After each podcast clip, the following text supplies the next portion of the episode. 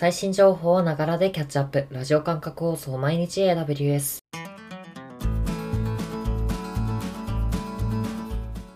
おはようございます。サーバーワークスの菅谷です。6月4日、今日も最新のアップデートを皆様にお届けしていきます。電車に乗りながら、ご飯を食べながら、ちょっとしたながら時間で気軽にキャッチアップしていきましょう。放送のフィードバックは YouTube のコメント欄、または Twitter のハッシュタグサバーにて投稿をお願いします。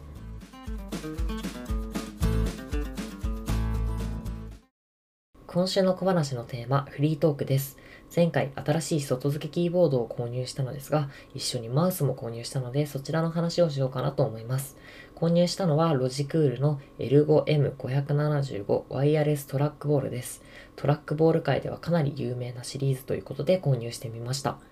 トラックボールは初めてだったので、最初はトラックパッドの方がいいんじゃないかなと思ったんですけども、1週間経ってトラックボール便利すぎるなという風になりました。えー特に親指だけ動かせばいいという点が非常に素敵ですね。個人的にはトラックボードになれる最大のポイントは、ポインター、えーと、画面上の矢印ですね、の移動速度をいい感じに調整してあげることだと思います。トラックボールを検討されている方の参考になればと思います。では早速最新1日のアップデートを見ていきましょう。今回は6月3日、6件のアップデートがございました。まずは1つ目。Amazon ドキュメント DB がグローバルクラスターをサポート。MongoDB のマネージドサービスであるドキュメント DB に関するアップデートです。MongoDB とは JSON 形式でデータ保存を行えるスキーマレスな DB です。今回のアップデートですが、ドキュメント DB がグローバルクラスターをサポートするようになりました。グローバルクラスターとは、リージョン間をまたがってクラスターをデプロイする機能です。えーポイントが大きく3つございまして、まず1つ目、この機能では、プライマリーリージョンに書き込み、読み取り可能なインスタンスを設置し、セカンダリーリージョンに読み取り専用のレプリカインスタンスを設置することができます。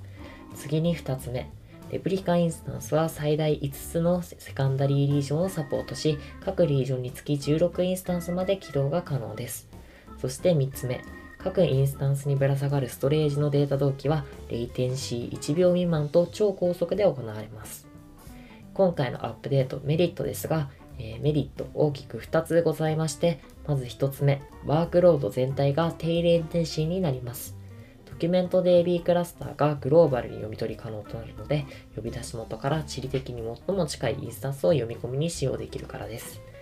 続いて2つ目、リージョン単位の障害に耐えられることで耐障害性が向上します。障害時のフェイルオーバーでは、セカンダリーリージョンにデプロイされたレプリカインスタンスの一つがプライマリーインスタンスに昇格します。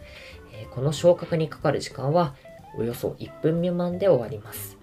利用料ですが、デプロイしたリソースへの時間単位の課金と、プライマリーリージョンと各セカンダリーリージョンの間でレプリケートされた書き込み IO の料金が発生します。リージョンですが、こちらの機能は東京リージョンでもお使いいただけます。最後に注意点ですが、グローバルクラスターはドキュメント DB バージョン4.0以降で使用することができます。今回のアップデートでドキュメント DB を利用したいケースかなり増えたんじゃないかなと思っています。ぜひご利用検討してみてください。続いて2つ目。Amazon eKS において AWS ファーゲート上で起動するポッドのセキュリティグループを制御できるように。Kubernetes のマネージドサービス Amazon eKS のアップデートです。eKS では1つ以上のコンテナをポッドと呼ばれる単位でデプロイします。このポッドのデプロイ先は EC2 インスタンスもしくは AWS ファーゲート上で起動することができます。そして今回のアップデートでは AWS ファーゲート上で実行されているポッドにカスタムのセキュリティグループを指定できるようになりました。このアップデートのメリットなんですけれども、開発者の方は送受信のトラフィックを IP アドレスやポート単位で細かく制御できるようになります。これにより、ポッドへの不正なアクセスを防ぐことが可能です。注意点ですが、Kubernetes バージョン1.18以降を実行する EKS クラスターで利用できます。続いて3つ目。Amazon Workspaces Cost Optimizer バージョン2.3が公開。AWS ソリューションライブラリーで提供される Amazon Workspaces Cost Optimizer に関するアップデートです。Amazon Workspaces Cost Optimizer というのは WorkSpaces の毎月の使用量をもとに、 WorkSpaces を最もコスト効率高いオプションに自動変換してくれるソリューションです。今回のアップデートでは、 Cost Optimizer の新バージョン2.3が公開されたのですが、え、この2.3で注目の変更箇所は大きく3つございます。まず1つ目、ソリューション内で使用される ECS タスクが既存の VPC で使用できるようになりました。続いて2つ目、ワークスペーシーズ課金時間の計算精度が向上しました。そして3つ目、レポートに新しい追加の項目ができました。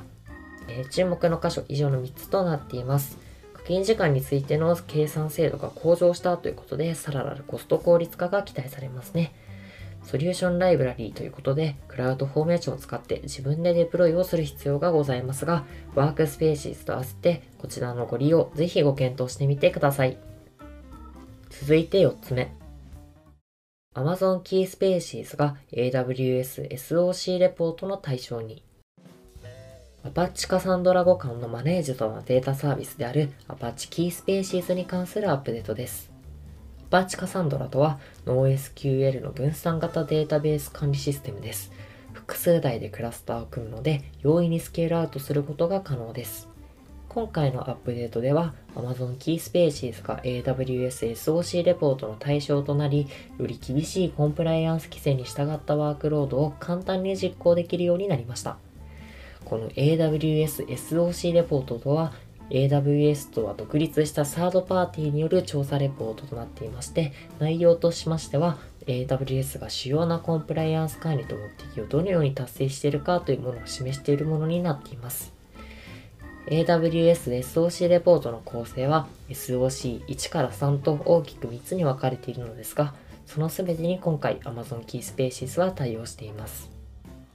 今回のアップデートメリットなんですけれども、企業と監査人は AWS SOC レポートを通して Amazon Key Spaces が監査条件を満たしているか簡単に把握できるようになります。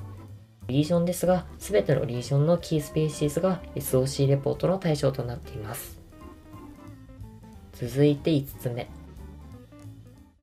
Amazon Cognito が Amazon SNS の SMS サンドボックス環境をサポート。ユーザー管理やアクセスコントロール機能を提供するマネージドサービス Amazon Cognito に関するアップデートです。Cognito では Amazon SNS を使用してユーザーに SMS メッセージを送信することが可能です。アプリケーションにサインアップするときに SMS 認証を行った経験、皆さんもあると思うんですけれども、あれに使われている機能ですね。今回のアップデートでは、この SMS 送信機能を初めて利用する場合、Amazon SNS の SMS サンドボックス環境で実施されるようになりました。SMS サンドボックス環境のポイントは大きく2つです。まず1つ目、SMS サンドボックス環境では認証済みの電話番号のみに送信先が制限されます。続いて2つ目、本番環境へ移行するには AWS サポートで Amazon SNS の SMS サンドボックスの移動リクエストをする必要がございます。サンドボックス環境のメリットですが、開発者はエンドユーザーに影響を与えることなく、テストや開発を実施できます。サンドボックス環境では送信先が制限されるためですね。昨日のアップデートで Amazon SNS に SMS サンドボックス環境が登場したことが関連しているアップデートとなっています。こちらについては前回の毎日 AWS でも取り上げているので確認してみてくださいね。続いて最後のアップデート。Amazon ピンポイントが SMS チャンネル用サンドボックス環境を提供開始。マルチチャンネルなマーケティングコミュニケーションを支援する Amazon ピンポイントのアップデートです。Amazon ピンポイントでは、エンドユーザーのモバイルデバイスに SMS メッセージを送ることのできる SMS チャンネル機能がございます。今回のアップデートでは、この SMS チャンネル用にサンドボックス環境が提供されるようになりました。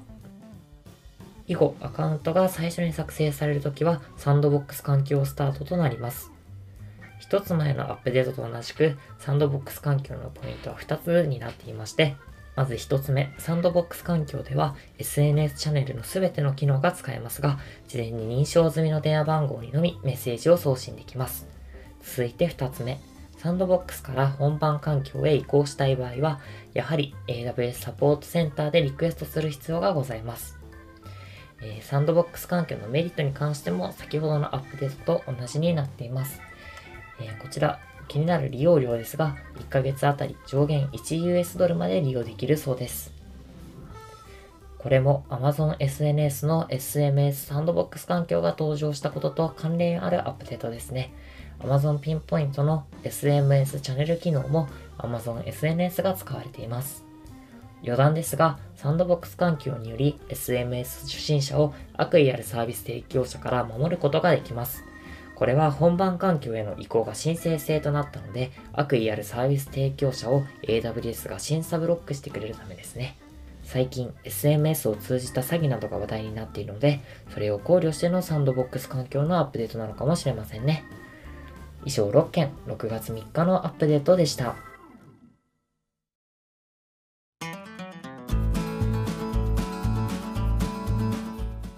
繰り返しになりますが、放送のフィードバックは YouTube のコメント欄、または Twitter のハッシュタグサバーにて投稿をお願いします。また次回、毎日 AWS お楽しみに。ではでは。